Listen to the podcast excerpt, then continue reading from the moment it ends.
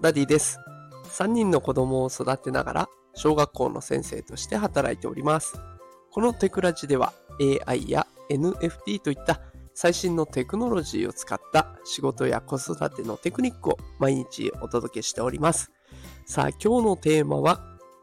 就活の変化、AI とアナログどちらも問われる時代にというテーマでお送りしていきます。さあ、ということで今日は就職活動、就活がテーマになっていきます。今後はね、求められる人材っていうのが結構変わってきそうなんですね。で、今日ここんな話をね、どうして突然しようかと思ったかっていうとですね、アエラさんのね、オンラインの記事がすごく参考になったので、それを元に放送しております。で、そこで書かれていたものなんですけれども、まあ、近年ね、求められる学生っていうのは AI が使える。で、しかも行動履歴があるっていう、このね、二つの条件が大事になってきそうなんですね。で、この AI 活用とか行動履歴、これらを一つずつ今日は深掘りしていきたいなと思います。さあ、まずは AI についてです。AI を使って履歴書を書いているかどうかっていうのが見られています。えっ、ー、と、もうね、何、何ヶ月も前からですね、AI を使って履歴書を書くことができるようになりました。もうチャット GPT を使えばね、自己 PR とか志望動機とか、もう完璧に近いものを提供してくれます。で、この AI 活用についてはね、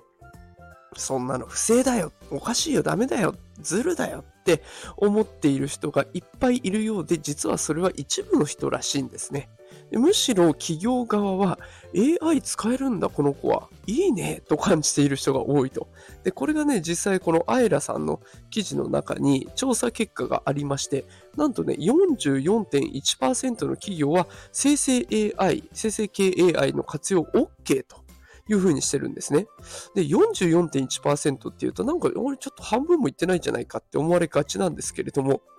そのうちのね、あの、そのうちじゃないですね、残り31%はわからないって答えてるんです。で、反対しているのが24%しかないと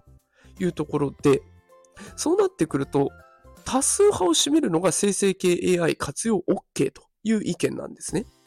で、最近はこの履歴書が AI によって書かれたものかどうかを判別するツールも出てきているということで、企業側はね、このツールを逆手に利用しているんですね。で、これどうやって使っているかっていうと、このツールは AI だと認めると不合格の認定を下すんですね。この人は AI を使ってるからダメですと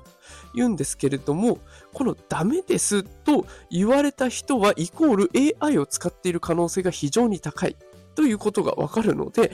AI を活用しているかどうかが見抜けると。で、だから不採用認定された人にわざわざ個別に電話をするとかっていうこともあるらしいんですね。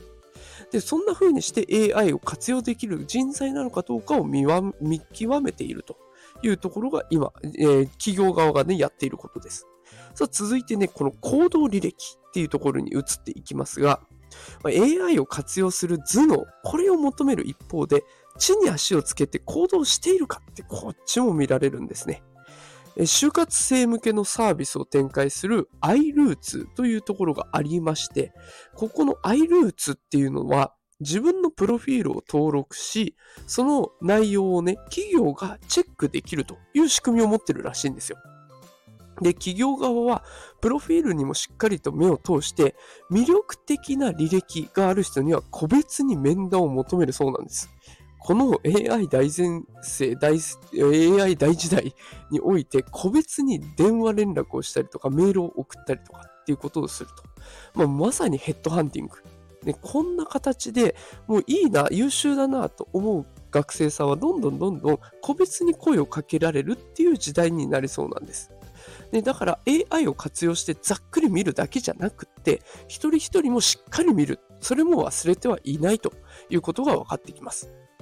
さあ、それでは今日の放送をまとめてみますと、どうやら AI 活用する頭脳も、あとは実際にね、自分のしたいことを行動に移す、そういった体も同時に鍛えておくっていうことが必要になってくるのが今後の求められる人材ということなんですね。頭でっかちもダメだし、ね、何も考えないっていうのもダメだし、ね、どっちも鍛える。頭も体も鍛えるということで、えー、今後の採用活動っていうのは進められてきそうなのでね、ぜひこれをお聞きの皆さん、お子さんが就職活動近いんだとか、これからね、就職活動控えてるんだっていう方は、ぜひね、そんなポイントも教えてあげると、あ、AI 使っても平気なのかもなって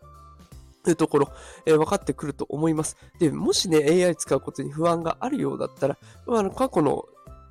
合格者の方にね、話を聞く、な OB 訪問とかっていうんですかね、よくありますよね。そういったところも活用しながらね、実際履歴書をどんな風に書いたのかっていうところ、リサーチしてみるのもいいのかなと思いました。さあ今日は、え今後求められる人材ということで AI も使えるし実際自分で動く行動力もある人が求められますよということで就職活動を例にお話しさせていただきました。